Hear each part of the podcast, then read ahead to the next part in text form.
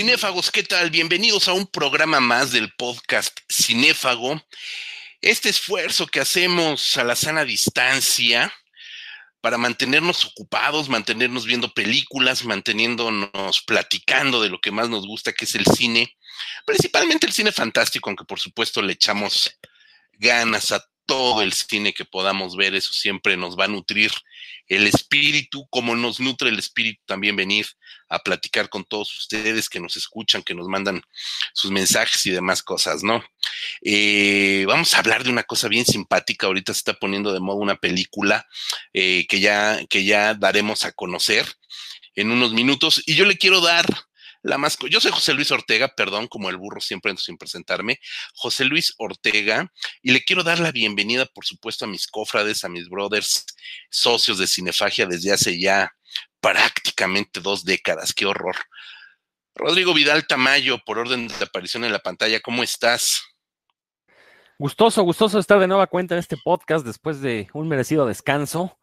Eh, el, el, programa anterior pues no pude estar, sin embargo ha sido uno de los programas más exitosos de este podcast. Obviamente pues el tema de lucha libre que se tocó en aquel programa siempre será vendedor y qué bueno, qué bueno que le ha ido muy bien. Y sí, efectivamente ahora tenemos un programa bastante interesante. Eh, creo que de manera así suelta, no, no, no me he enterado de algún otro podcast o que, lo toquen. Siempre tocan las películas que tienen que ver con el tema, eh, y ahorita José Luis dirá cuál es. Eh, pero pues vamos a hablar en general de, de, este tema en particular, ¿no? Que podría considerarse como un subgénero dentro de la ciencia ficción. Claro que sí, es un subgénero en sí mismo por toda la cantidad de películas, series, materiales que hay acerca del tema. Doctor Marcus, mi querido Marco González Zambriz, ¿Cómo te va? ¿Cómo estás? Pues bien, aquí, este, pues como todo mundo encerrado desde hace meses, este, casi sin, sin ver luz del sol, pero bueno, pues uno tiene la costumbre de ver muchas películas, pues eh, de alguna manera es como eh, pasable. Eh, también pues, es la oportunidad de ver mucho cine clásico, digo, falta de, de, estrenos, porque pues sabemos que ir al cine ahorita pues realmente no hay nada, y en streaming pues, em, digo, hay cosas interesantes, pero pues la oferta tampoco es así como pero ya te atreviste a. Más bien es, muy dispersa. ¿Ya te eh, sí, sí, sí, este. Fui a ver eh, Tenet, bueno, el texto lo pueden ver ahí en, en y es un poco el pretexto del tema que vamos a tocar hoy, aunque no, bueno, pertenece un poco al subgénero, pero no como estamos acostumbrados. Exactamente. Exactamente, vamos a aclarar de qué vamos a hablar. El día de hoy está comenzando a circular una película, evidentemente, dadas las circunstancias, eh, pues mucho del cine está llegando de una manera completamente eh, em, alternativa, gracias a, la red. Y por supuesto, muchas de estas películas que ahorita están en boga, se pretendía que pudiéramos verlas en pantalla grande, muchas de ellas las estaríamos esperando verdaderamente eh, eh, a la expectativa. Y una de ellas es Billy Ted Face the Music, un proyecto que se mantuvo un tanto pues oculto, no dio mucho de qué hablar, no se conocía muy bien qué estaba sucediendo. De repente se comienza a hablar que este, este reboot del clásico Billy Ted, por supuesto, protagonizado en aquel momento por un jovencísimo Keanu Reeves, eh, hoy por hoy Dios Padre en las redes sociales y por supuesto por Alex Winter o Winter, como quiera que lo quieran pronunciar, eh, iba a regresar prácticamente 30 años después y justamente con los personajes principales con Keanu, con Alex, con Ted, con Bill, ahora con una nueva generación que son sus dos hijas, etcétera, etcétera, ¿no? Y de repente la película se comienza a convertir en un boom y a hoy, a hoy, perdón, y hoy todo mundo puede verla si son lo suficientemente hábiles para buscarla en internet. Espero que algún momento, en algún momento llegue a las pantallas grandes, pues siempre va a dar gusto verla en grande pero bueno, ya es una película que se puede ver. No vamos a hablar necesariamente de esta película ni de la saga de Billy Ted, porque creemos que es mucho más importante ahondar en el tema, como bien dice Rodrigo, que en las películas en sí mismas. Y se trata de los viajes en el tiempo. Esta gran incógnita y a la vez fantasía de todo ser humano que se precie de ser humano, de volver en el tiempo, de viajar hacia adelante en el tiempo, de congelar el tiempo, de ralentizar el tiempo, de jugar con el tiempo, evidentemente, a nuestro favor. Y eso ha dado pie a una de, como dice Rodrigo, de películas que sí dan para llamarla subgénero de la ciencia ficción. No vamos a ahondar en filosofía de por qué es un subgénero. Baste con decir que hay un chingo de películas que tocan el tema desde distintas aproximaciones genéricas para, de una manera un tanto, ah, eh, em, pues un tanto autoritaria, les venimos a decir aquí los cinéfagos que sí es un subgénero. ¿Quién de ambos dos compadres míos, Rodrigo, Marco, Ah, ya levantó Rodrigo la mano. Te agarró durmiendo, Marco. Estabas viendo tus anotaciones. Rodrigo levantó la mano primero. Pues abre tu micrófono y adelante. Viajes en el tiempo cinematográficos, Rodrigo. Mira, yo nada más como introducción, sí quisiera mencionar que creo que el tiempo es de las pocas fronteras que, que nos quedan al humano para, para atravesar. Y digo de las pocas fronteras porque, por lo menos a niveles físicos, pues ya hemos logrado sondear el, eh, e, el, universo. Sabemos más o menos cuánto mide nuestro universo. No sabemos qué hay más allá del universo y eso quizás todavía falta un rato. Sabemos, por ejemplo, que en el centro de nuestra galaxia hay un agujero negro. Eh, sabemos que hay dentro de las células, es decir, tanto a nivel macroscópico como a microscópico, pues esas fronteras ya tenemos una muy buena idea de lo que hay ahí. En cuanto al tiempo, hemos podido sondear un poco el pasado, ¿no? Con el estudio, por ejemplo, de los dinosaurios. Sabemos cómo eran los dinosaurios, cómo vivían. Ahora, esta idea de los dinosaurios en los últimos 10 años ha cambiado vertiginosamente. Entonces, si ustedes tienen, la idea de que los dinosaurios son como cuando eran niños, no, han cambiado totalmente. Incluso ya ahorita se considera que las aves actuales son, son dinosaurios, ¿no? Tal cual. Entonces, pues, sin embargo, este misterio del tiempo y si pudiéramos viajar en él, la pregunta creo que es, este, ¿qué haríamos? ¿no? ¿Qué harías tú si pudieras viajar en el tiempo? Creo que todos invariablemente, nuestra respuesta sería, pues corregiría algún error, ¿no? Eh, ahora, lo chistoso es que, y algo que ha sido muy bien retratado en el cine de, de, bueno, de ciencia ficción, en el cine que ha manejado el concepto del viaje en el tiempo, que no siempre tiene que ser que uno se desplace hacia el pasado o hacia el futuro, ¿no? Hablar de viaje en el tiempo, digo, también puede haber algunas historias donde se abarque en grandes periodos de tiempo para contarte una historia, en el caso de una película, en hora y media, dos horas. Y ahorita voy a mencionar algunos ejemplos de eso.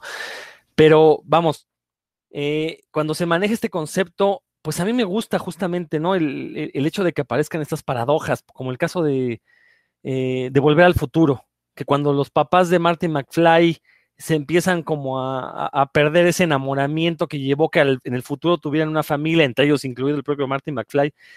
Y, esto se está evitando, pues Martin McFly empieza a desaparecer, ¿no? Porque si sus, padres nunca se conocen, pues obviamente Martin McFly eh, eh, no van a ser. Entonces, ese tipo de las paradojas creo que a mí es uno de los temas que más me gustan.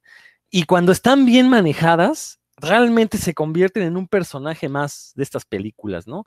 Ejemplos de esto, bueno, está la propia, eh, la, trilogía de, Volver al Futuro, que creo que la paradoja es el, tema central de, estas películas, pero por ejemplo lo, vemos también en Primer, que también es considerada como una de las visiones más realistas de cómo sería viajar en el tiempo en cuanto a paradojas, no al hecho de hacerlo, no al hecho de, del método para viajar, porque pues eso no puede ser realista de ninguna manera, pero sin embargo la introducción de esas paradojas se considera de lo más realista. Está el caso de Looper, esta película de Bruce Willis, donde también la paradoja eh, juega un papel importante. Y bueno, este, eh, más adelante voy a mencionar otro tipo de paradoja que se da en otras películas que juegan también con el concepto del tiempo, no necesariamente el viaje. Pero bueno, sí quisiera mencionar esto, ¿no? ver, este el concepto del tiempo como esta última frontera que, pues hasta el momento parece ser insondable, ¿no? No podemos retroceder, no podemos pedirle al tiempo que vuelva, no podemos volver al futuro aún, quizás en, en algunos años tengamos ya un poquito más de claridad para ver si es posible o no, fuera, más allá del nivel teórico, pero de ahí en fuera creo que son películas que eh, nos gustan mucho justamente por esta cuestión del qué pasaría si. Eso es completamente comprensible. Siempre tenemos esa idea. ¿Qué pasaría si pudiera cambiar lo que hice hace 5, 6, 7 años? Lo que hice ayer. Si no hubiera metido la pata ayer, hoy sería otra historia. ¿no? Mi querido Marco, ¿hacia dónde nos lleva también toda esta paradoja temporal y todo el viaje en el tiempo? ¿Para atrás o para adelante? Este, eh, bueno, yo lo que quería comentar, este, justamente de lo que menciona Rodrigo, es que la otra película que está ahí, que bueno, muy comentada, que toca el tema es Tenet. bueno, a ver y es la que quería mencionar. Em, en parte porque tiene, eh, por lo menos menciona eh, algunas de las teorías de estos conceptos de de entropía, este, de la flecha del tiempo, este, digamos que es como Em, darle una barnizada pues de, ciencia a una historia que en realidad pues, es un thriller ahí bastante medio flojo, pues es una obra muy menor de Nolan, em, pero que eh, justamente no es una película de viajes en el tiempo como tal, ¿no? Sino que toca el tema, pero pues es un ejemplo de cómo es muy amplio, ¿no? Es muy, este, em, muy variado lo que uno se encuentra en el subgénero, ¿no? Y, y bueno, que no vamos a comentar a fondo porque sé que todavía no la han visto. Y bueno, eh, que de hecho, este, como justamente se estrenó en cines y poca gente ha querido irla a ver, es una película que mucha gente todavía no, este, no puede discutir eh, pues con bases, ¿no? Este, es más bien lo que uno ha escuchado, este, una forma, y, por, y, y creo que por el formato ahí sí se puede una gran oportunidad, este, creo que si lo hubieran sacado en streaming, aparte de que todo el mundo podría verla y podría discutirla más a fondo, la narración misma, esta cuestión de que el tiempo sea reversible y que las cosas y los personajes se muevan hacia atrás y que la historia es, realmente no es que es incomprensible, pero sí es un poquito más compleja que un blockbuster típico. Eh, creo que la gente en general lo hubiera disfrutado más porque tienes la oportunidad de repasar escenas, de ver cómo este, eh, al manipular la imagen, al manipular la película, pues de alguna manera recreas esta, concepto de Tenet, ¿no? Pero eh, sí, ahí sí creo que la necedad de Nolan y bueno, también del estudio de querer sacar la fuerza en cines, aparte de que les colgaron esta obligación de ser la película que rescatara la industria, cosa que pues creo que ninguna película iba a poder hacer, em, pues creo que em, pues no se prestó a que fuera una experiencia, digamos, tan, eh, tan agradable, pues Digo, si te atreves a ir a ver, estás ahí como que tú solito ahí en una sala casi vacía. Em, la explicación, eh, los diálogos son realmente casos sí, sí, tienes así que poner mucha atención y cualquier distracción ahí este, hace que le pierdas el hilo muy fácilmente. Entonces, bueno, este, igual ya habrá tiempo de que, oportunidad pues de que ya habíamos visto Tenet y hablemos, no sé, específicamente de la película, pero sí, este, Tener, por ejemplo, es una película que toca el tema no de lleno, ¿no? No este, como otras que vamos a mencionar también, como otros subgéneros dentro del subgénero. Y también algo que quería comentar es que sí es algo muy típico del cine, pues de la ciencia ficción del siglo XX, pero por ahí hay ejemplos, ¿no? De este historias de leyendas como de Rip Van Winkle, ¿no? Este personaje que se queda dormido cientos de años y despierta en otra época, ¿no? Que es este, siempre ha habido como esta, eh, a nivel de cultura, a nivel de humanidad, de gente pregunta qué es, cómo sería vivir en otra época. Y pues el cine de ciencia ficción es muy, muy fácil, ¿no? Aparte es un medio visual, aparte es un medio donde em, se puede jugar muy fácilmente con la cronología, porque bueno, pues eh, se construye a partir de imágenes que se, les da coherencia a través de un, de un montaje. Entonces, es un género que está muy bien adaptado al cine. Em, y que, sí, bueno, tiene esos ejemplos que ya mencionaron, que sí son como de vuelta, de Volver al Futuro es sí, la más notable, pero también está Terminator, ¿no? Que es una película de serie B muy modesta, pero que también planteaba ya en los años 80 ese tipo de paradojas, ¿no? Ese tipo de cuestiones de la famosa paradoja del abuelo, esta cuestión de si tuvieras la oportunidad de viajar al pasado y matar a Hitler, lo harías, ¿no? Este, vaya, sí son preguntas que siempre están ahí como que flotando y que si entramos ya un poquito más como en materia, yo creo que, por ejemplo, Terminator, en el momento que se volvió más una película de acción, que es a partir de la segunda, como se empezó a perder la esencia de lo que, o por lo menos lo que lo hace interesante, ¿no? Este, eh, Terminator, la primera, creo que, pues, digo, sí, las escenas de acción y todo eso no están logradas, pero el concepto principal, esta cuestión de que regresa un guerrero del futuro y por circunstancias acaba engendrando a su mejor amigo, es una cuestión, este, pues, que toca este tema, ¿no? Las paradojas de esto, es lo que hace que sea, este, tan atractivo el género, ¿no? Este, y bueno, de no, son solamente los viajes, ¿no? Está Terminator, está Volver al Futuro, son los, los logrados. Eh, pero nos podemos agarrar ejemplos también como, pues, Donnie Darko, ¿no? Que también es una película que al parecer en principio nada más como la un estudio de una personalidad desquiciada, este, de un tipo que no sabes exactamente si todo lo está alucinando, si todo este, eh, si está desvariando simplemente. Y al final, este, bueno, que también no es que sea spoiler, pero eh, te das cuenta cómo todo amarra, cómo todo al final se justifica por una cuestión de, dislocación temporal, ¿no? No tanto de viajes en el tiempo, porque no es lo que él, quiere hacer. Entonces, sí, es un género eh, muy amplio que se puede poner filosófico, se puede poner cómico, se puede poner este, más en el lado de la pura acción. Este, Em, las últimas, por ejemplo, de Terminator ya eran como que eso, ¿no? Era el pretexto de, viajes en el tiempo, nada más para que salgan todos los personajes en la, de la franquicia, como estás de Rápido y Furioso, y vamos a revolverlos todos, ¿no? Entonces, em, obviamente es un género que se puede usar muy bien, pero que también este, pues, se presta a cosas menos, menos inteligentes, ¿no? Entonces, bueno, les, esto digo, un poco a manera de introducción, pues ya, no sé, este, pues quieren opinarlo.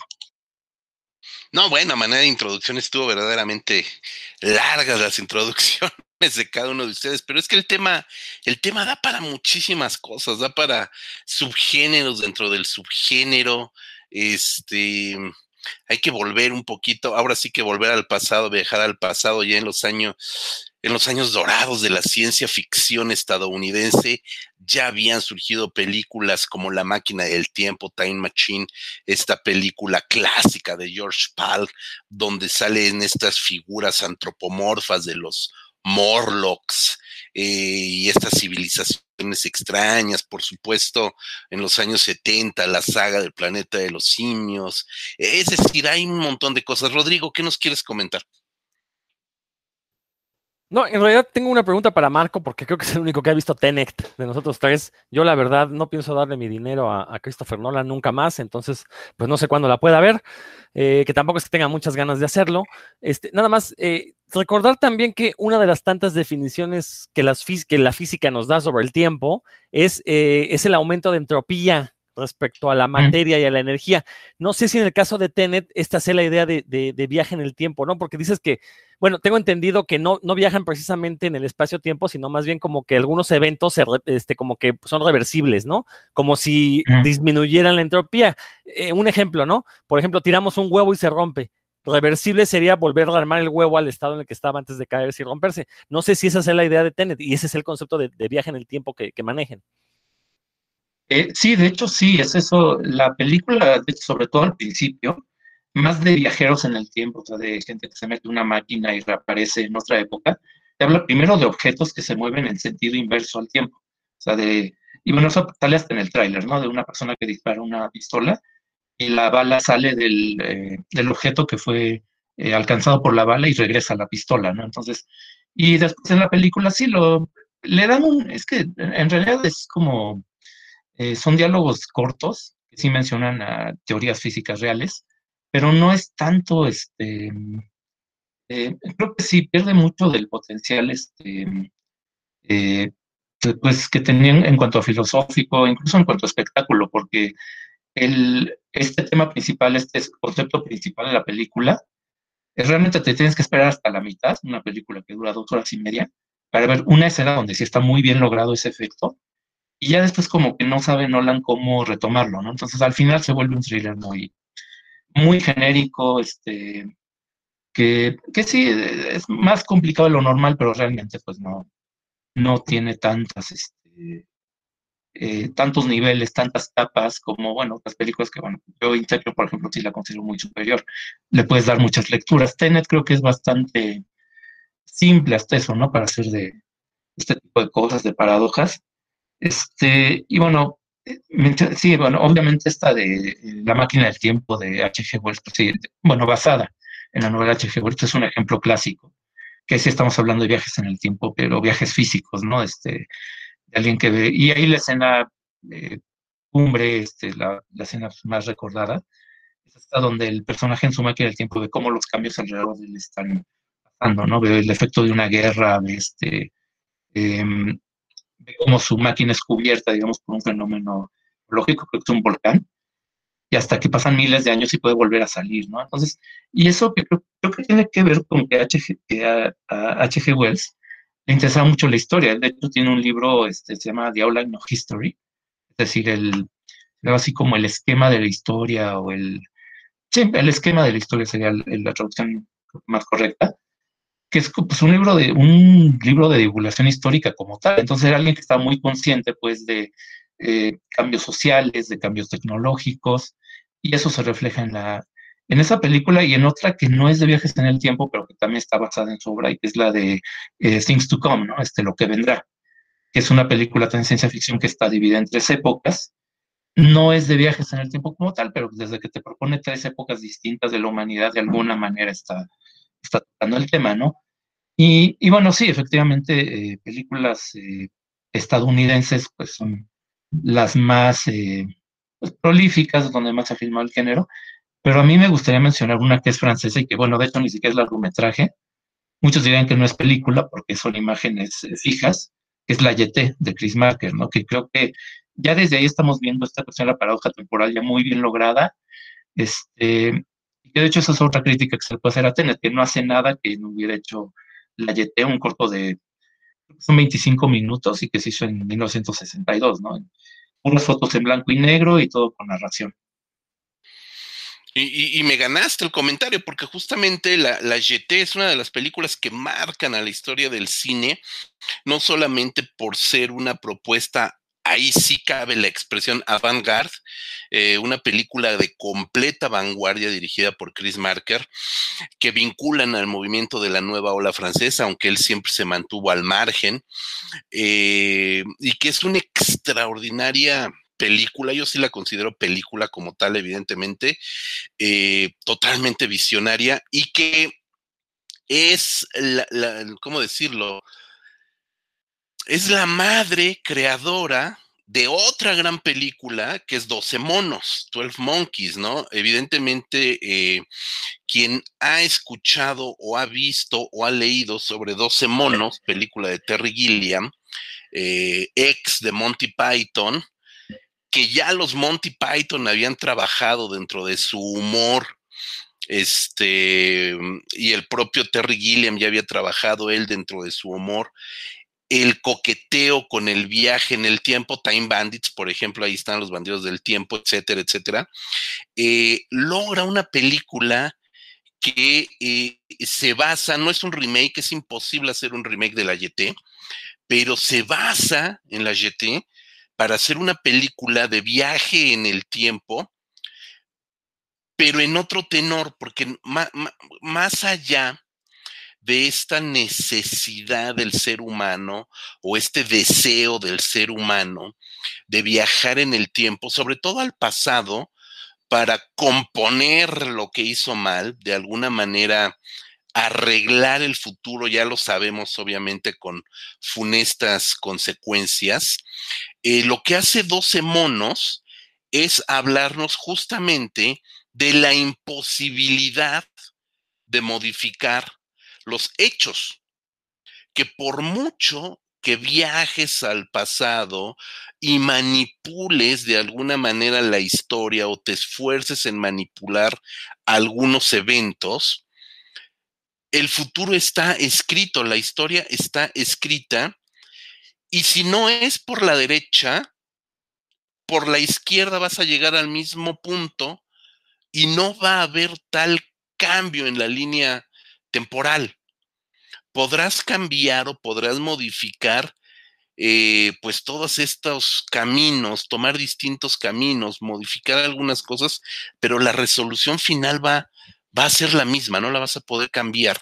Y esa parte también en, en la ciencia ficción o en las películas del viaje en el tiempo es en sí misma otra, otra variación, otra variante, la posibilidad imposible de cambiar el tiempo, por mucho que te esfuerces, ¿no? Es un poco como Flashpoint, esto todo lo que nos hemos chutado en las temporadas últimas de Flash, donde vemos a Barry Allen ver morir una y otra vez a su madre, por más que cambie la línea temporal, pues vemos que va a llegar al mismo punto, ¿no? Entonces, esta idea de imposibilidad de cambiar el tiempo, también me, o, o no el tiempo, sino el punto final o el punto de origen, como quiera que lo deseemos ver, a mí me parece siniestra, siniestra porque te habla de, de que el ser humano es pequeñito, cabrón, no, no, no, no, es pequeñito, tan tan, ¿no? Rodrigo. Me, ganaste el ejemplo de Flash, justamente, yo llamaría esta posibilidad de cambiar el devenir histórico, es decir, como si el tiempo fuera consciente de cómo debe ser y entonces imposibilita que, generes estos cambios, ¿no? Y que es un, también un tema muy recurrente en el cine. Eh, el planeta de los simios simplemente es una película que también es recursiva en este tema, ¿no? Este, recordemos que en el planeta de los simios hay al menos dos viajes en el tiempo. El de la primera película, donde descubrimos que los astronautas humanos no llegaron a un, planeta, a un planeta extraterrestre, sino que llegaron a la Tierra en el futuro, ¿no? Y luego en la tercera parte, bueno, al final de la segunda, más bien que los simios viajan al pasado, eh, y llegan a la Tierra actual y bueno, son la sensación porque son simios muy inteligentes. Pero justamente, eh, si atendemos a toda la saga del planeta de los simios, incluyendo las tres últimas entregas ya en este siglo, este, básicamente llegamos al mismo punto, ¿no? Este eh, eh, llegamos al punto de partida al que llegan los astronautas de la primera película. Entonces, justamente es esta idea de que, pues, este, por, por, más cambios que se le puedan hacer, a final de cuentas, el devenir histórico va a ser exactamente el mismo, ¿no? El tiempo es consciente de cómo debe comportarse e impide que uno logre cambiarlo, ¿no? Que también algo de eso hay en, el ejemplo que daba de Terminator Marco, y, que sí, como bien dices, ¿no? Es una, creo que es una de las ideas más aterradoras porque pone al humano como, pues básicamente lo que es un, eh, eh, un organismo más dentro de este devenir histórico y que por más que intente luchar contra él, pues no va a poder hacer nada, ¿no? O sea, como bien dices, somos pequeñitos y esa es una idea bastante macabra que ahorita voy a, intentar hacer memoria, pero no recuerdo si la hayan manejado ya en alguna película de manera, o sea, que, que vire hacia el terror, pues, hacia este terror cósmico, ¿no? Porque es el cosmos el que te está diciendo, no, no puedes cambiar nada ni a nivel material ni a nivel temporal, ¿no? Creo que va por ahí esta idea de, y si no se ha hecho, pues qué desperdicio de, imaginación, la verdad escribamos el guion, si no se ha hecho, escribamos el guion.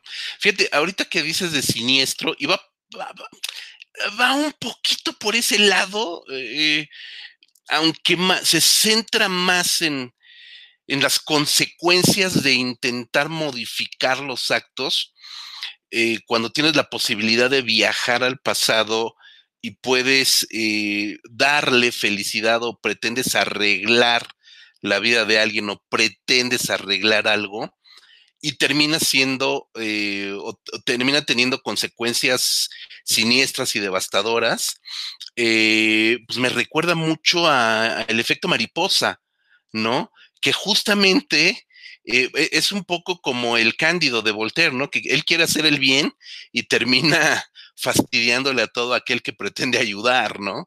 Entonces, esa, esa, es, esa también es una muy bonita manera de decirte eh, que eres un humano y que no puedes jugar con otras reglas que están fuera de tu alcance, ¿no? Las reglas están dadas y tú eres un peón. No eres lo suficientemente grande, ni fuerte, ni poderoso para, para cambiarlas. Y si te atreves, pues paga las consecuencias, ¿no? Entonces, esa parte, esa parte sí me parece siniestra, fíjate, el, del, efecto mariposa. Es, es, algo, es algo interesante. Eh, Marcus, eh, perdón, Rodrigo, ¿quién, quién? Ah, Rodrigo. Sí, nada más para continuar esta historia, otro ejemplo de película también que maneja este aspecto siniestro del viaje en el tiempo es Predestination, basada en el cuento Todos ustedes zombies de Robert Heinlein, eh, protagonizada por Ethan Hawke. La verdad es que no quisiera dar spoilers, pero es una película donde la paradoja del abuelo que mencionaba Marco, con esta, es el mismo título, Predestinación, pues ya se nos está diciendo que es imposible eh, cambiar este devenir histórico, pero baste mencionar que eh, en la película aparece un único personaje que interpreta varios papeles, ¿no? Y no diré más porque en serio, la sorpresa final sí es muy, muy grande. De hecho, cuando uno lee el cuento, eh, queda claro que es uno de estos grandes ejemplos de la ficción de cómo el viaje en el tiempo tiene un componente matemático detrás. Eh, incluso se han hecho esquemas muy elaborados acerca de los periplos que hace el viajero del tiempo en esta historia para que la historia tenga cierto sentido, ¿no? Pero este, eh, eh, digo, quisiera, quisiera poder contarla, no lo voy a hacer por respeto a, a, la gente que no la ha visto o que no conozcan la historia, pero recomiendo mucho esta película porque deja claro que el propio viajero en el tiempo puede ser al mismo al mismo tiempo, valga la redundancia, héroe, villano y espectador de los actos más atroces que se puedan cometer, ¿no? Predestination, eh, aparece Ethan Hawke, les debo el nombre del director porque ahorita o hablo o me pongo a buscarlo en internet, ahorita lo busco.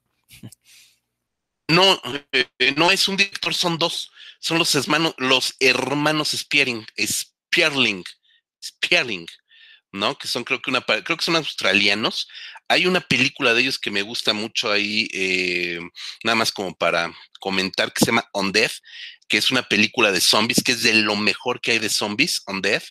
Este, y luego tienen ahí como otra cosa medio vampiresca, Daybreakers. Son una pareja de, hermanos eh, bastante, bastante interesantes, los Spierig Brothers. Y no estoy seguro de dónde son, pero, pero es una pareja de hermanos bastante, bastante interesante. Ahora sí, Marcus, adelante. Sí, este, bueno, es que, como ya decía, tiene muchas aristas, ¿no? Y creo que en unos minutos nos creo que comentaremos la parte cómica, este, porque también la tiene.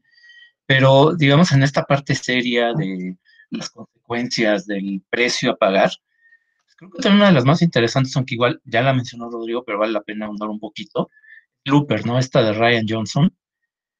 bueno, ahí sí quiero abrir un paréntesis, no más para decir que creo que Ryan Johnson es de los más regulares, de los directores más regulares que hay, porque siempre hace una muy buena, luego una pésima, luego una muy buena, y así se la lleva siempre, ¿no? Este, empezó con Brick, que es esta reinterpretación del film noir, pero en, clave de adolescentes y a plena luz del día, cosa que es bastante difícil de lograr y le salió muy bien. Después de Brothers Bloom, que es una porquería, y después esta es Looper, ¿no? Que es, es igual de nuevo los viajes en el tiempo, pero creo que lo que la distingue, lo que la, este, eh, digo, lo que sí la saca, digamos, de lo de lo que se haya tocado en otros temas, es esta cuestión del, viaje en el tiempo como castigo, ¿no? Este, eh, sigo sin contar el final ni nada, pero pues, la mafia se supone que es la de este, o bueno, organizaciones criminales se supone que son las únicas que tienen el poder de, que tiene esta tecnología y lo usan para deshacerse de sus oponentes, ¿no? Pues, mandándoles al pasado donde nadie los conoce y nadie los va a extrañar, pero con un castigo corporal que ya cuando ves la película dices, híjoles, está, este, eh, es una imagen que sí es, este, es muy memorable. Y es este, digamos, eh, aunque es como parte de la trama, no es, es el tema principal, porque hay otros temas y otras cosas que es la película. Eh, sí te creo que señala que hay siempre dentro de la ciencia ficción, dentro de este subgénero, cosas que se pueden explorar, ¿no? Hay cositas ahí que no, es justamente lo que quiso hacer Nolan con Tenet, ¿no? Había por ahí un aspecto que no había sido muy explorado, pero pues no le, no le salió muy bien. Este, y es, en cambio, Looper está como manejado ese tema eh, con la seriedad de vida, ¿no? Este, creo que la diferencia en estas dos películas, y a lo mejor ustedes me dan la razón ya que vean Tenet, bueno, si es que la ven, es que eh, Nolan creo que fue muy... Le faltó ambición, o sea, como que no, no supo... Eh, bien qué hacer, tenía como que una idea ahí medio vaga y no la desarrolló muy bien, pero tampoco se lo tomó con la seriedad, tampoco tuvo la, la, la ambición o la, la disciplina, el rigor para agarrar esa idea y realmente desarrollarla bien, que es lo que sí hace eh, Ryan Johnson. Y bueno, ahora sí, digamos que pasando a parte más este, ligera, eh, yo quiero mencionar por un par de películas que no son comedia como tal, pero que, que hablan de esta cuestión de cómo también los viajes en el tiempo, estas paradojas, se pueden usar como un poco para recrear de alguna manera o darle un giro nuevo a lo que es la comedia de enredos, ¿no? Volver al futuro ya lo había hecho, este, pero bueno, esta es una película que está totalmente dedicada al tema. Yo más bien me quiero enfocar en dos que son, este, donde de repente aparece el tema, pero no es el principal, que son Harry Potter, el prisionero de Azkaban, que es, bueno, toda la parte del final, cuando descubrimos que Hermione tiene este, eh, este bueno, aparato, eh, objeto mágico que le permite regresar un par de horas en el tiempo y con eso resuelven todo un poco tramposamente, porque bueno, en la novela es lo mismo, ¿no? Pero, bueno, pues obviamente así, pues cualquier cosa se, se puede arreglar y hasta te hace preguntar por qué no lo, hice, no lo usaron antes, ¿no? Pero bueno. Eh, y la otra es Avengers, ¿no? Que justamente es una historia de superhéroes, una historia donde para resolver una cuestión este, que de repente... Em, y creo que es lo que pasó con la segunda, bueno, con la película más reciente de Avengers, ¿no? Cuando termina la primera con el aparente triunfo de Thanos, creo que todos pensamos lo mismo. Seguramente van a usar la gema del tiempo para eh, tratar de deshacer lo que ya se había logrado, ¿no? Aún así, creo que esa parte de, bueno, de las eternas tres horas de Avengers, este, la segunda hora donde esta cuestión de los enredos y de los personajes encontrándose a sí mismos, creo que es lo que mejor funciona dentro de las, eh, las dos películas. Em, y que curiosamente se brinca una de estas leyes, ¿no? Que es la, la, regla de que un personaje no puede tener contacto con sí mismo en esta pelea de Capitán América peleándose consigo mismo, ¿no? Es, eh, digo, es como, me parece de, todos modos la de Harry Potter está mejor lograda en general, pero bueno, más de Avengers te, te indica que ese recurso del viaje en el tiempo también te puede servir para darle un, pues hacer por un poquito más entretenida una película que a lo mejor no tenía tantos, este, tantos elementos, ¿no?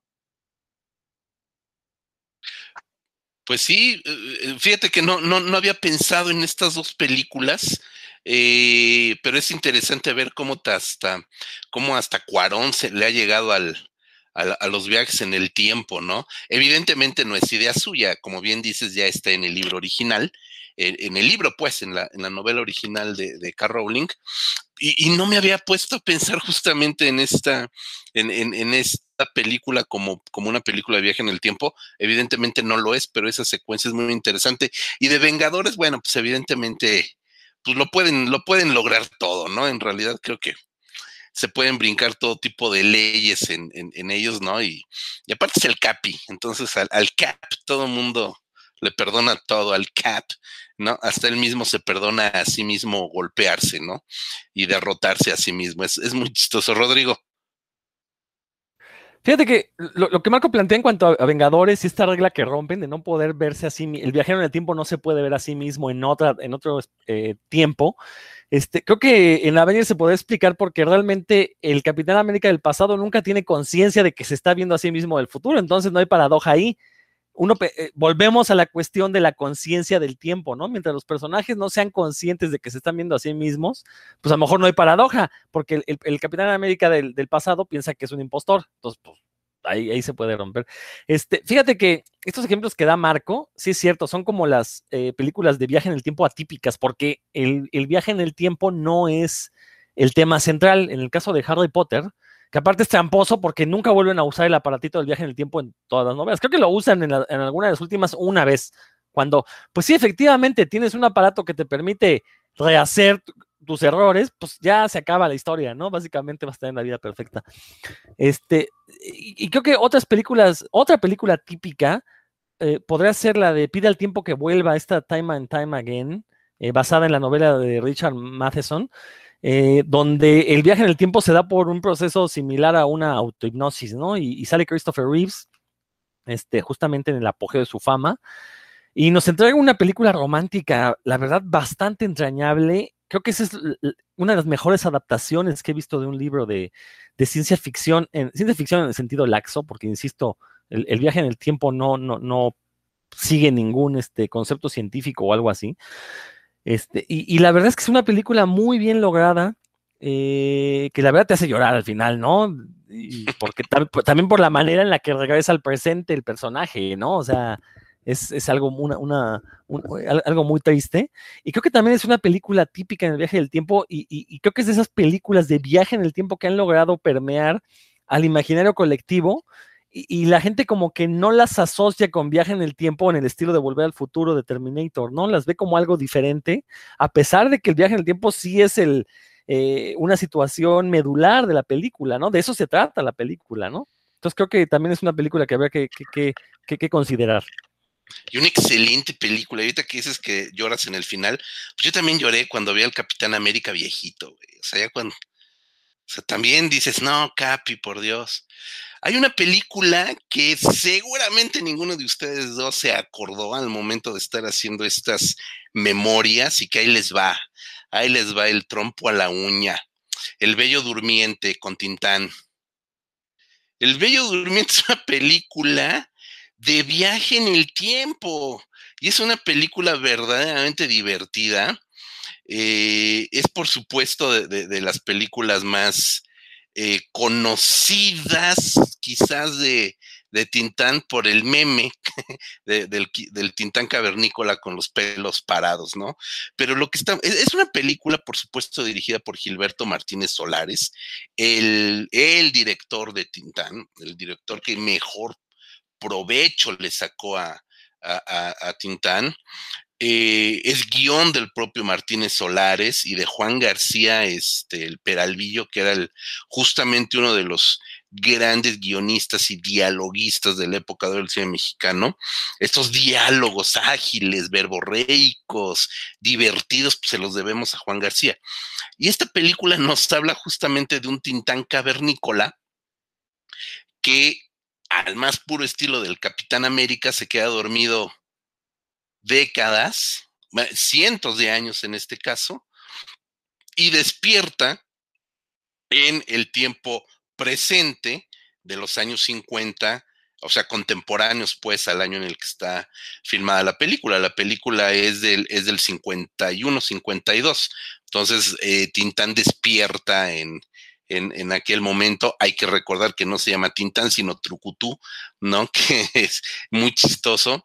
Eh, y Triquitrán, que Triquitán y, y, Trucutún, que son creo los personajes Triquitrán, Trucutún. Es muy chistoso todo lo que se, se, hace en esa película. No sé si la, si la recuerden y si estoy mal por meterla en estas películas de viaje en el tiempo. Para mí me parece delicioso ver esta, esta película, porque evidentemente lo que vamos a ver es el what if, qué pasaría si eh, un cavernícola, bueno, estuviera en este tiempo. Y hay una película este, estadounidense que se llama Un cavernícola adolescente o algo así sucede, ¿no? Donde también tenemos un cavernícola que despierta en el tiempo moderno. De alguna manera y estirando la liga, perdón, me acordé hace ratito que, que comentaba en esta parte de un personaje despertando años después. De alguna manera, y les lo repito, estirando la liga demasiado con riesgo de darme un ligazo en la jeta, pues el bulto de Gabriel Retes también podría ser una paradoja extraña que nos habla de un hombre que, perdón, estuvo 20 años en coma, en el 68 cae en coma por un, eh, justamente eh, a raíz de los acontecimientos este, de la represión estudiantil del 68, y despierta 20 años después en un mundo que no conoce y en el cual francamente no encaja, ¿no? Entonces, de alguna manera, este, esta onda de dormir y despertar, tiempo después es eh, interesante. Es un poco también lo que sucede con, con Ash en, en, eh, en la...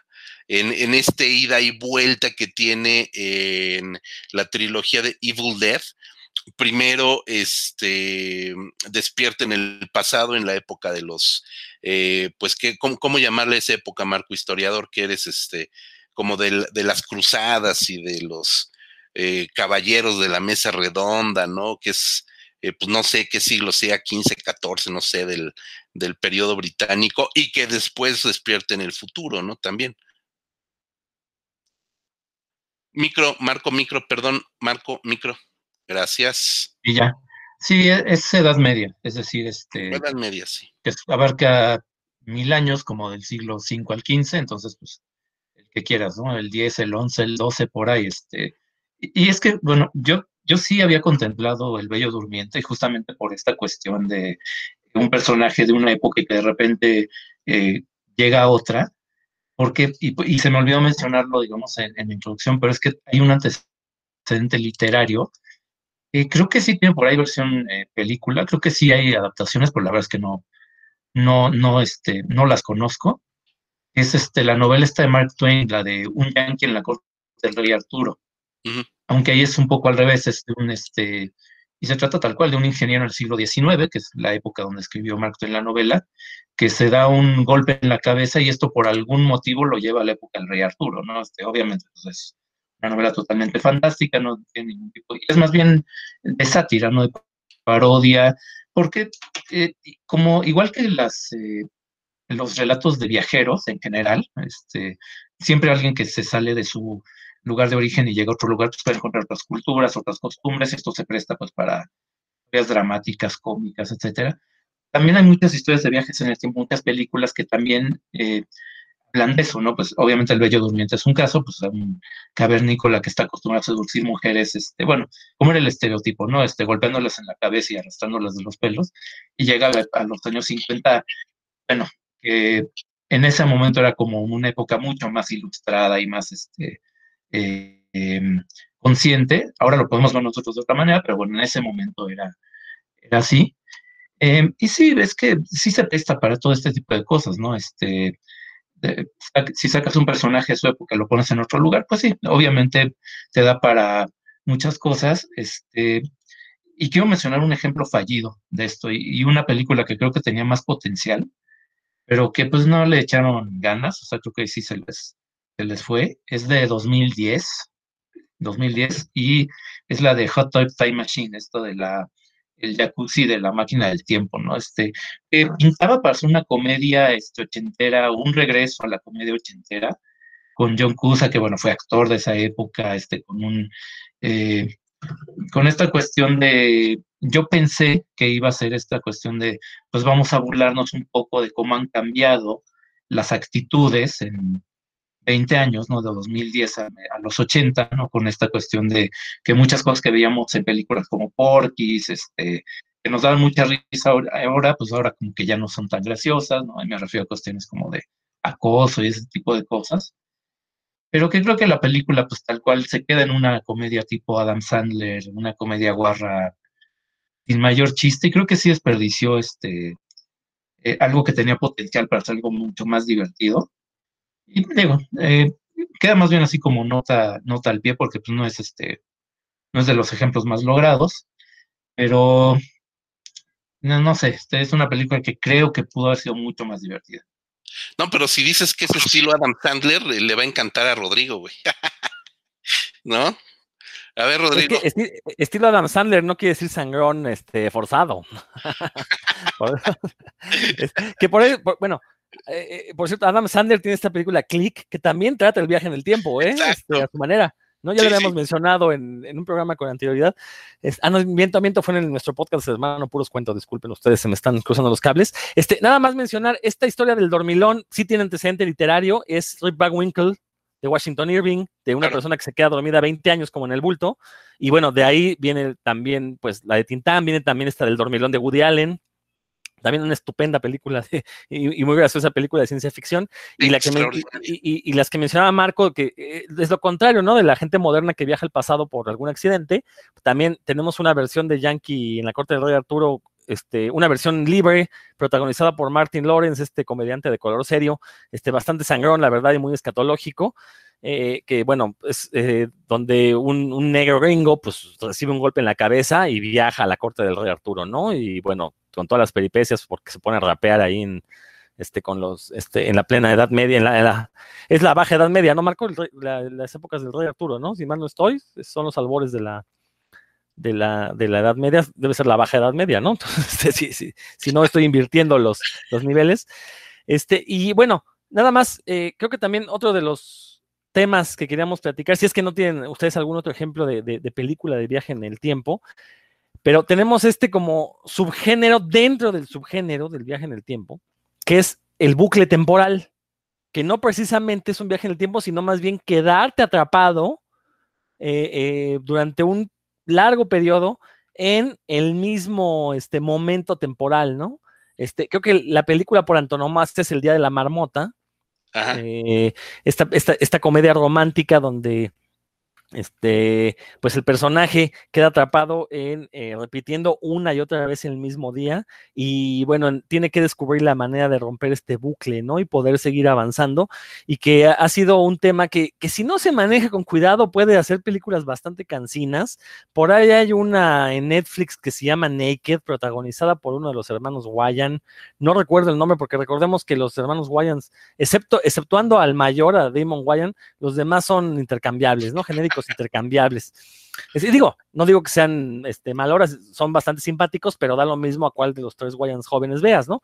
Este, y bueno, es esta misma idea del, día que es este, recurrente, eh, donde eh, el personaje pues va aprendiendo a lo largo de estos días que se repiten para ver cómo puede romper este hechizo o esta forma que, y, poder seguir avanzando en el tiempo, ¿no? Salir de esta éstasis temporal, y porque, pues digo, puede ser bastante aburrido repetir el mismo día una y otra vez. Eh, creo que una de las películas que con mayor fortuna han retratado este, este tema es la de Edge of Tomorrow, con, protagonizada por Tom Cruise y basada en el cómic eh, Kill, Die, Repeat, en el manga, perdón, Kill, Die, Repeat, eh, una película de acción donde justamente aprovechan esta idea del eh, poder revivir eh, algunos momentos de tu vida a partir de los cuales aprender e ir mejorando cada vez, ¿no? A pesar de que, así como lo platico, suena mucho a videojuego, eh, y que de hecho es la idea de la película, como retomar esta narrativa del videojuego donde te matan y vuelves a empezar desde el último punto donde guardaste, Entonces, este, es una película, la verdad es que yo cuando la vi quedé muy sorprendido porque me gustó mucho este manejo de, de la recursividad del tiempo, la manejan muy bien. Entonces creo que es una película que recomiendo bastante. Y la última que he visto de este tema, bueno, tenemos la coreana del día, que no, voy a mencionarla más por si alguno de ustedes la quiere, quiere eh, tocarla. Eh, acabo de ver hace días una película de comedia llamada Palm Springs, protagonizada por Andy Samberg, este comediante que surgió de Saturday Night Live. Y la verdad es que también creo que es una película que, aparte de que le da un, pues no original, no un manejo original, sí es un manejo muy gracioso esta idea del, día que se repite, sobre todo porque dan a entender que el personaje lleva años reviviendo el mismo día, o sea, no nada más ha sido eh, unos meses, ¿no? Que ha estado ahí repitiendo una y otra vez las mismas situaciones.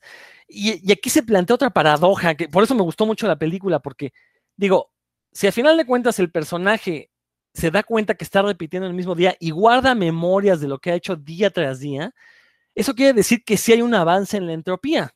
Entonces el personaje tendrá forzosamente que envejecer, cosa que cuando lo vieran los, otros personajes, por ejemplo, se han pasado 10 años para este personaje que ha estado repitiendo una y otra vez el mismo día, pues tendrán que notar en algún momento que está más viejo de lo que se veía un día antes, ¿no? Entonces ahí hay otra paradoja muy interesante que podría ser también el germen pues, para tratar en, en próximas películas, ¿no? Y ahí le dejo porque creo que ya me extendí demasiado con este tema de los bucles temporales.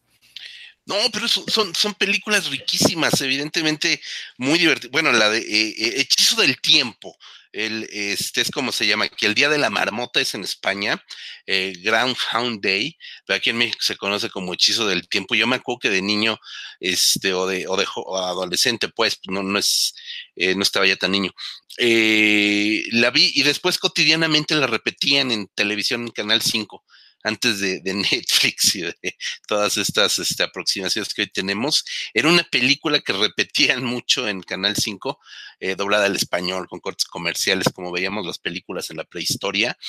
Eh, y, me parece una película riquísima, de verdad. Creo que es una comedia o está planteada en comedia, pero también hay un crecimiento en el personaje, que además es Bill Murray en estado de gracia, como, como casi siempre. Y, sí te plantea una madurez del personaje muy interesante. No hay que olvidar que la película es dirigida por Harold Ramis, eh, un cineasta canadiense bastante bueno bastante bueno eh, y, muy exitoso durante los años 80, 90. Entonces, una película que me gusta mucho.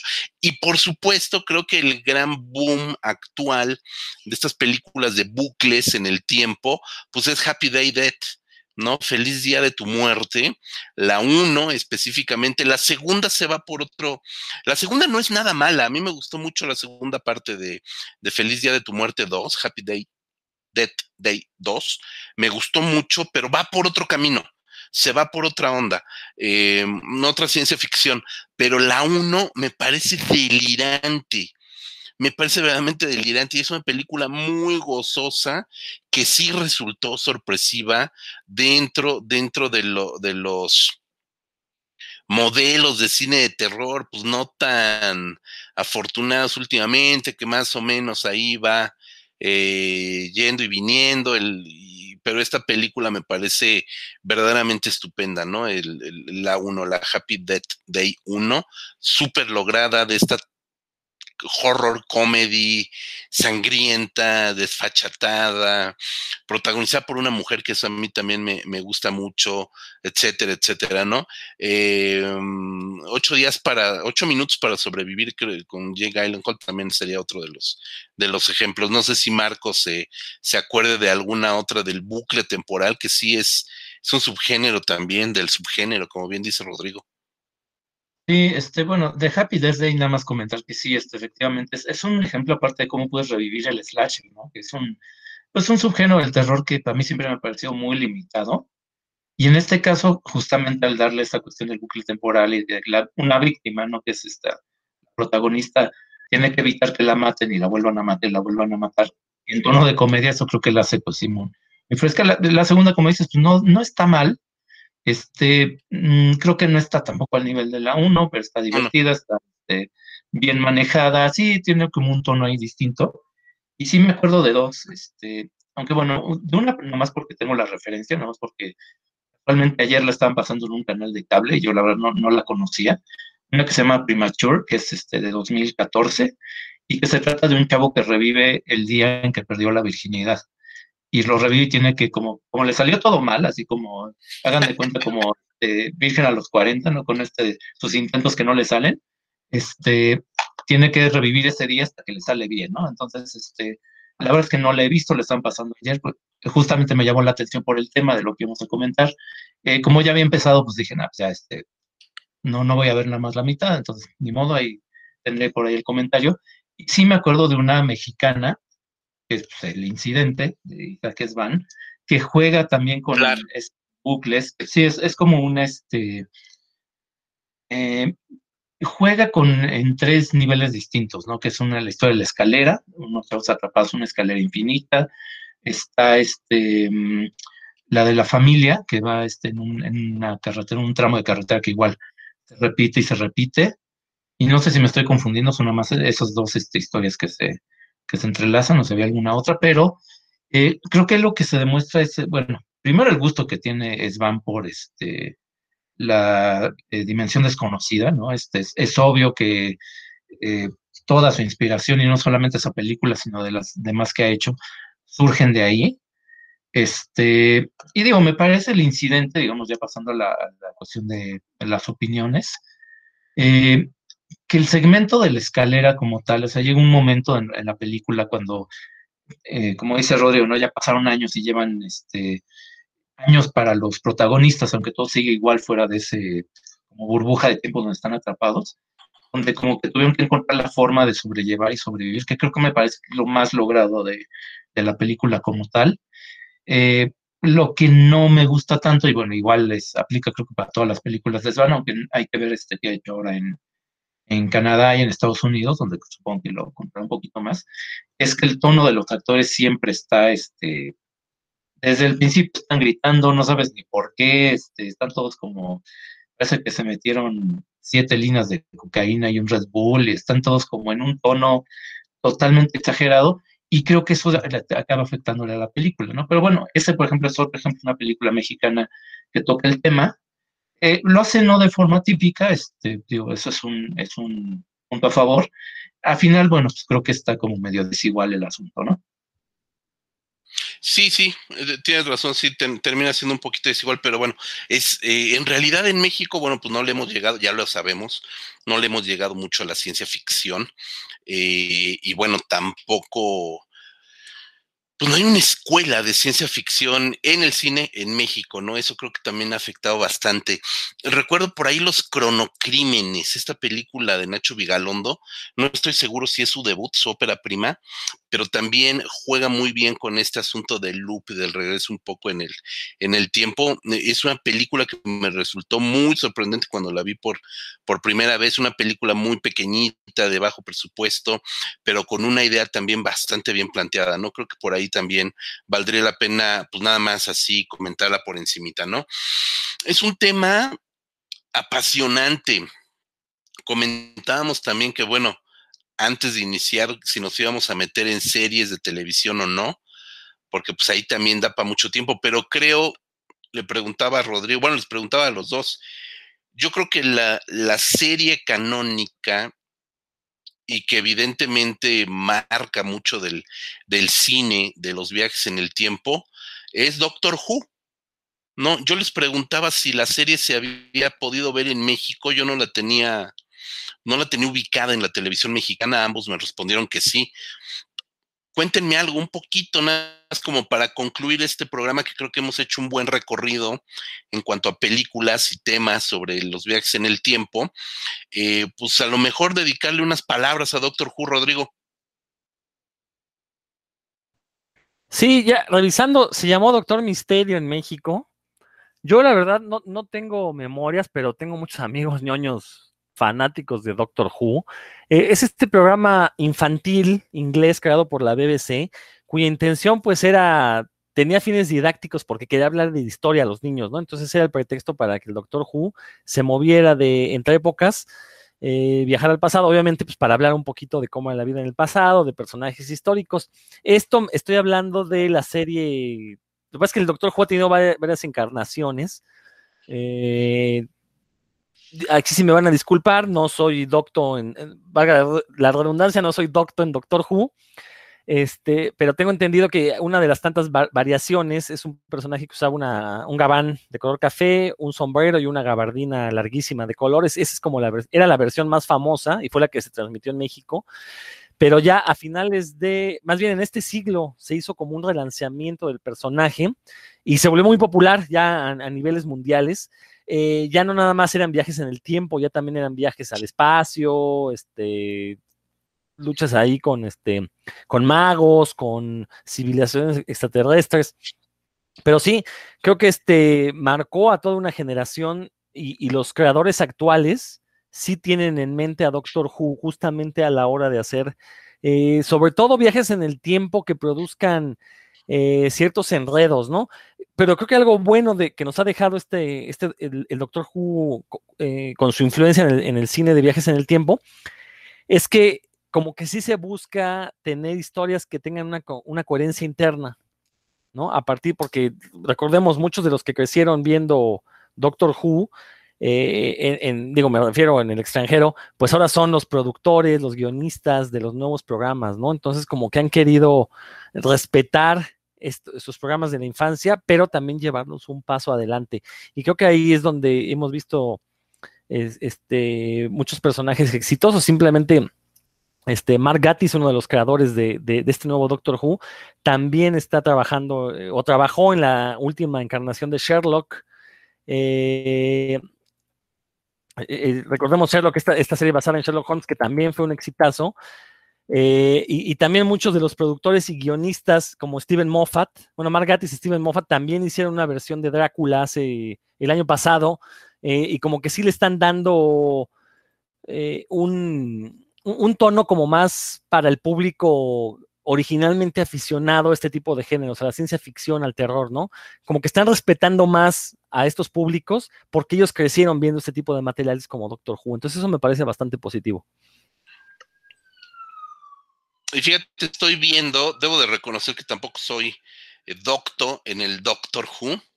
Estoy viendo que hay 13 eh, interpretaciones, 13 distintos doctores.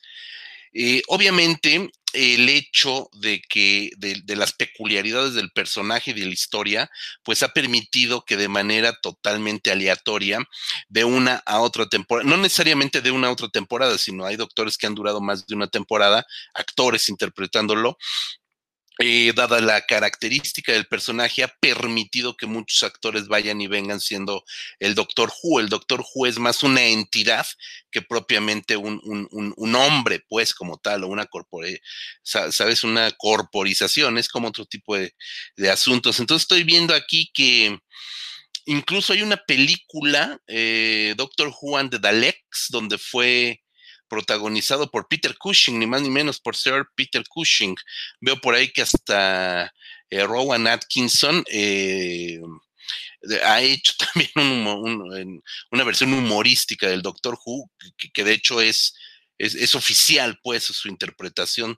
Y en el tono de la serie, en el corpus de la serie, mejor dicho, pues eh, últimamente también supongo que un poco en esta cuestión de, de, apertura, de, de, ser incluyentes, el, el o la decimotercer Doctor Who es interpretado por Judy Whittaker, es una, una actriz bastante famosa, una actriz de cine y tele inglesa ahora este, pues ha interpretado también al decimotercer Doctor Who. Entonces, pues eso también tiene, tiene ahí como, como cierta, como mucha relevancia, por lo menos en el Reino Unido. Creo que aquí en México el Doctor Who, francamente, como bien dice Rodrigo, es para muy clavados o muy, muy ñoñazos, ¿no? Pero, pero bueno, pues ha sido preponderante también para la historia de los viajes en el tiempo, ¿no, Marcus? Doctor E. Marcus, a lo mejor el Doctor Marcus es Doctor Who también. Em, no, este sí, es que sí es un personaje que es muy, muy longevo, digamos. Eh, es que sí es muy más conocido en Inglaterra, ¿no? Este, sí, efectivamente la serie, las temporadas nuevas ya se pusieron de moda porque es, también es más fácil tener acceso a este, a esos materiales, llegan más rápidamente. Este, pues digo, simplemente recordar que las primeras temporadas se perdieron porque la BBC eh, usó los rollos de, material para grabarles encima, ¿no? Este, cosa que no fue la única, digo, en Televisa también lo, llegaron a hacer, hubo muchos materiales que se perdieron por lo mismo, usaban la cinta magnética para grabar este, otros programas, y ya que estamos hablando de Televisa, pues yo no sé cómo no mencionaron Aventuras en el Tiempo, esta telenovela con Belinda tan, tan vigente que está ahorita, este, eh, y que es otro, pues, ejemplo de que en México a lo mejor cine no hay, este, no tenemos grandes películas ciencia ficción, pero pues, tenemos una telenovela este, eh, que seguramente fue mucho más vista que todas las películas este, que hemos mencionado, porque digo, si algo tienen las, las, telenovelas son público. Y yo quería mencionar, este, aunque ya es una serie muy vieja, porque sí se llegó a ver y digo, si era como referencia en alguna época, la del túnel del tiempo, esta serie este, baratísima, este, que usaba un truco que eh, también es muy común en las películas de, viajes en el tiempo, sobre todo de bajo presupuesto, es que los personajes, los actores en realidad eh, viajan en el tiempo, pero todo es mediante imágenes de archivo. Entonces, pues agarras una imagen de una película de griegos o de romanos, los actores reaccionan y pues ya este, con eso se soluciona el problema, ¿no? Entonces, eh, y bueno, sí, de series yo la verdad pues no, este, no conozco demasiado, no, bueno, todos los que me conocen saben que pues, series en general no, no veo mucho. Y en lugar de eso quería mencionar por ahí tres películas que creo que se nos pasaron. Una que, bueno, e, es, divertida y es un ejemplo de esto de los, este, como el dormilón y todo esto, pero que mucha gente le está mencionando últimamente por lo de Donald Trump, por la polarización y todo esto, es Idiocracy, que es igual de un, tipo común y corriente que se queda congelado en un, biogénicamente, eh, lo descongelan en el siglo en 2300 por ahí, cuando el hecho de que la gente, bueno, la premisa de la película es que la gente más educada deja de tener hijos y los únicos que tienen hijos son los, este, gente sin educación, este, gente de bajo nivel intelectual, y eso con el tiempo hace que sea un luchador este, estrella de porno, el presidente de Estados Unidos, y todo el mundo es un idiota, ¿no? Es una comedia pues, que a mí me parece divertida y simpática. Este, ahorita le están queriendo ver ahí eh, similitudes con el gobierno de Trump, pero bueno, es igual a lo un poco exagerado. Y otra que muy famosa, creo que se nos olvidó mencionar lo de bucles en el tiempo, Corre Lola Corre. Habla justamente de esta cuestión de eh, como un, un, hecho intrascendente, una casualidad, algo eh, aparentemente que no tiene ningún efecto, puede cambiar totalmente el curso de las cosas, ¿no? Sin ser una película de viajes en el tiempo como tal, pero te plantea esta cuestión de, de la causalidad y todo esto. Y aparte, creo que es de lo poquito que hizo Tom Tickwer en su carrera, este director alemán, pues es su película más conocida y creo que también la, la más lograda. Y por último, quiero mencionar una, una que es una curiosidad y que, desde niño me ha gustado, aunque yo sé que no es una gran película, es Time After Time, esta película donde sale este H.G. Eh, Wells, pero el personaje, digamos, de, eh, de H.G. Wells, el escritor, que según la película sí inventó realmente una máquina en el tiempo y la usa para enfrentarse a Jack el Destripador, que es, eh, como digo, no es una gran película, la verdad es que sí tiene muchos huecos en la trama y tal, pero es muy divertida porque, bueno, estaban viajando a, a San Francisco, creo, en los años 80, y es, es una película que se, me ha hecho muy entretenida siempre desde que la vi desde niño. También creo que es una recomendación para los que eh, quieren ver algo que a lo mejor no, no, les es muy familiar, pero que es divertida. Eh, no sé la verdad si esté disponible ahorita en Netflix, Amazon, estas plataformas, pero si no, bueno, pues está editada en, en video y no es muy difícil encontrar por ahí copias, ¿no?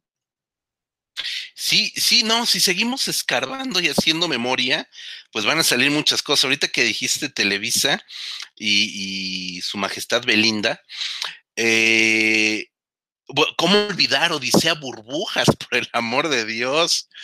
Que, que no solamente. Que aparte fue como la versión mexicana de Doctor Who. Exacto. El profesor Geme Melovsky inventó artilugios para viajar, inventó una máquina del tiempo inventó el exprimidor de libros para, para entrar a la realidad alterna que significaban los libros. En sí mismo eso sería un invento prodigioso, poderte, eh, que existiera un adminículo que te introdujera a, la realidad de, una, de, una, de un libro, está increíble. Y aparte inventó el Popotito 22 para hacer sus viajes en el espacio, ¿no? Entonces estamos hablando de un, de un privilegio, eh, de un cerebro privilegiado, ¿no? Pero bueno, también con cartón piedra y mucho peluche, pues también tuvimos esa serie extraordinaria, ¿no? Que era Odisea Burbujas, con música de Juan García Esquivel, además, ni más ni menos. Pero una película que sí no podemos dejar eh, de lado y que se me estaba olvidando por completo es eh, ni más ni menos que El vampiro y el sexo. Esta película, que es la versión, pues no es porno, porque dicen que es versión pornográfica, no, no es una versión pornográfica, es una versión con desnudos de Santo en el Tesoro de Drácula. ¿no? podemos hablar de las dos, las dos son lo mismo, Santo en el Tesoro de Drácula o El vampiro y el sexo con desnudos, donde Santo, el enmascarado de plata, es científico. Y la película arranca cuando Santo va a presentar ante la comunidad científica mundial su invento más reciente, que es la máquina del tiempo. Santo inventa una máquina del tiempo con la cual evidentemente viaja al pasado, inmiscuye a Drácula, porque además no nada más viajó al pasado, viajó como el exprimidor de libros, viajó al pasado y a una novela, ¿no? A Drácula. Está cabrón. Este, y, ahí se viene todo el desmadre con, con, Drácula. Pero Santo el enmascarado de plata inventó su propia máquina del tiempo, orgullosamente hecha en México. Rodrigo. Oye, pero las manoseadas que Carlo Monti le mete a las vampiresas, o sea, no le pide nada a las películas de medianoche de Cinema Golden Choice, ¿eh? Yo, yo sí llega casi al porno suave, ¿eh? Entonces. Sí, sí. Y bueno, digo, no, no, no queremos ser exhaustivos y no podríamos serlo en un programa tan cortito, pero si mencionamos algunas series, hay dos que creo que sí no podemos dejar de mencionar.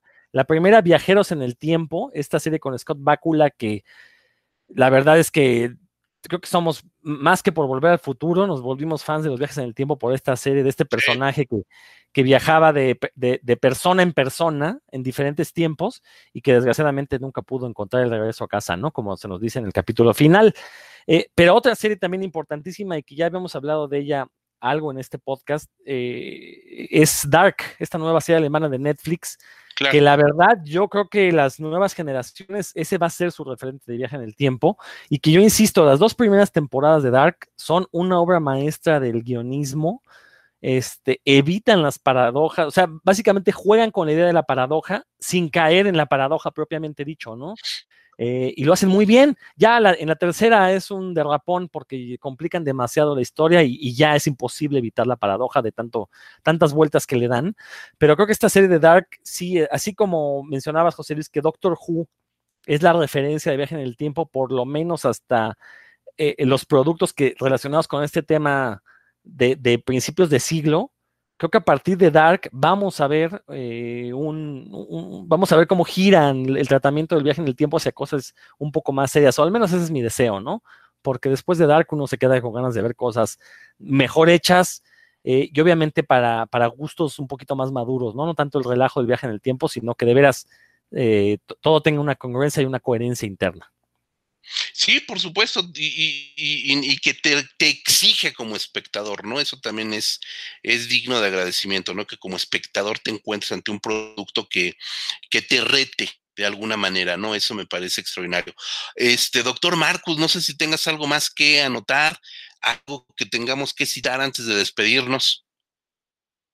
Eh, pues no, este, igual podríamos, eh, por ejemplo, ahí yo sé que hay este anime que habla de esto, hay una que se llama La chica que saltó en el tiempo, pero es que también son temas, eh, el anime, la animación japonesa es un tema muy amplio, hay subgéneros de todo tipo, hay este eh, montones y montones de series de cualquier tema que uno se imagine, pues es como un, un tema aparte, ¿no? Entonces, pues no, este, creo que hicimos un repaso así como de géneros y subgéneros y enfoques, ¿no? Que no, eh, uno piensa en viajes en el tiempo y como es ciencia ficción piensan más como en lo serio, lo filosófico, pero pues también hay comedia, hay, eh, no mencionas por esta película romántica coreana The Lake, eh, The Lake House, que se llama, este, o esta comedia romántica About Time también, digo, hay muchísimas variantes, hay muchísimos vertientes, pero bueno, con lo que mencionamos creo que ya este, pueden hacer una buena idea del tema. Pues sí, Rodrigo, nos despedimos. ¿Qué nos recomiendas para esta semana? Pues obviamente los invito a que escuchen el podcast hermano de, Cinefagia, se llama Puros Cuentos. Nos encuentran ahí mismo en el canal de revista Cinefagia, en todos los sitios finos de podcast. Eh, se van a encontrar intercalado el podcast de puros cuentos, donde básicamente hablamos de cómics, pero de repente le metemos al cine ñoño, a la literatura ñoña, a, las series de televisión. Hablamos, hemos llegado a hablar de parafernalia, de juguetes, este, eh, vestimentas ñoñas que, se pueden conseguir, pero básicamente es hablar de cómics. Entonces se llama Puros Cuentos y nos encuentran en el mismo canal de revista Cinefagia. Sal y vale, Rodrigo, muchas gracias. Doctor Marcus, ¿con qué nos vamos? Pues con la recomendación eh, que les hacemos cada semana de que nos sigan, de que nos lean en revistacinefagia.com, que es pues el sitio que mantenemos desde 2003 y donde encontrarán eh, pues reseñas, por ahí algunos ensayos. Eh, si en algún momento podemos este, retomar, pues habrá también entrevistas, reportajes de festivales, etcétera, ¿no? Y además, en, sigan también las redes sociales, Cinefagia México en Facebook y en Instagram, Rep Cinefagia en Twitter el podcast lo pueden oír en varias plataformas, en iTunes, Spotify, Himalaya, etcétera. Así es, mi querido Marco. Rodrigo, muchísimas gracias por estar aquí, venir a platicar, a desbordar conocimiento eh, y pues compartir lo que es eso es lo más bonito, ¿no? Compartir este, todas estas filias y fagias cinematográficas con todos los que nos escuchan. Eh, pues eh, no me queda más que agradecerles, Marco Rodrigo, a todos los que nos han escuchado. Yo soy José Luis Orca. Nos leemos, ya lo dijo Marco, www.revistacinefagia.com, Facebook, Twitter, Instagram, YouTube, Spotify y en donde se les antoje, ahí nos van a encontrar. Muchísimas gracias, nos escuchamos la siguiente semana. Hasta la próxima.